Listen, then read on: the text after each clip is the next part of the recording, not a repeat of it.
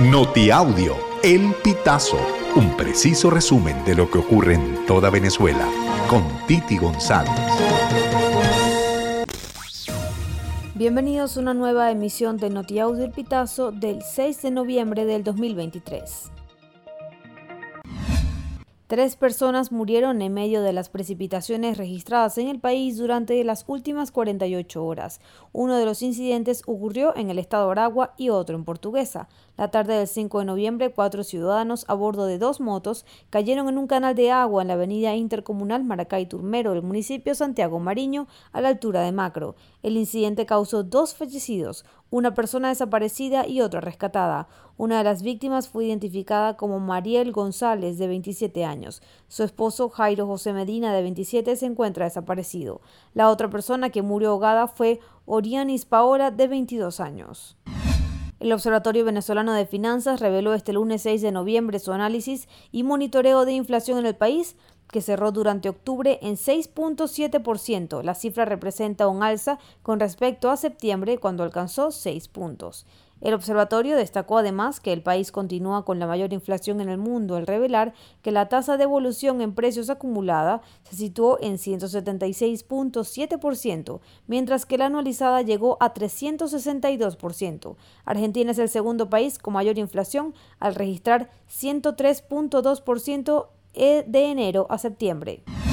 Grupos delictivos conformados por peruanos y venezolanos se vieron envueltos en un enfrentamiento el 31 de octubre en Lima, Perú, específicamente en los distritos de La Victoria, El Agustino y Cercado. Hechos como este han disparado la xenofobia contra los migrantes venezolanos. Entonces, un conjunto de peruanos realizó una movilización con el objetivo de expulsar a venezolanos a quienes señalan de ser parte de estas mafias que se dedican a la extorsión, cobro de cupos o cobro de vacunas robo y otros delitos.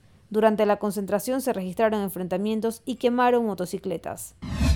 Fueron 29 días de calvario los que sufrió mi hermana en el hospital, denunció José Relis Rivera para visibilizar la muerte de su hermana Stephanie Rivera, ocurrida el pasado 29 de octubre en el Hospital Universitario Jesús María Casal de Acarigua, Araure.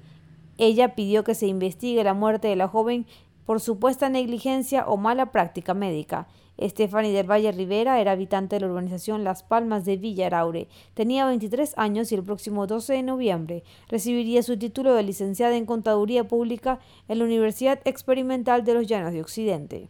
La joven estudiante acudió en horas de la tarde del pasado primero de octubre al Hospital Casa Ramos tras resultar herida en un choque entre dos vehículos que se registró frente al batallón Vuelvan Caras en Araure. Padecía de un intenso dolor abdominal con el propósito de llevar alegría y esperanza a los niños y niñas de Petare, uno de los barrios más grandes de Latinoamérica. Periodistas, reporteros gráficos y trabajadores de la prensa han lanzado la séptima jornada anual de la iniciativa Un juguete, una buena noticia, con la que se proponen recolectar 400 regalos que serán entregados el próximo mes de diciembre. La campaña, que arrancó este 5 de noviembre y se mantendrá activa hasta el lunes 11 de diciembre, apoyará este año a los niños de la red Madres Educadoras.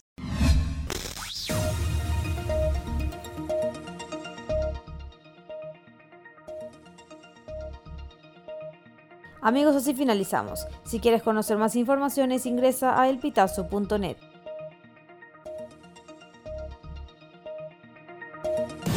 Estas informaciones puedes ampliarlas en nuestra página web, elpitazo.net.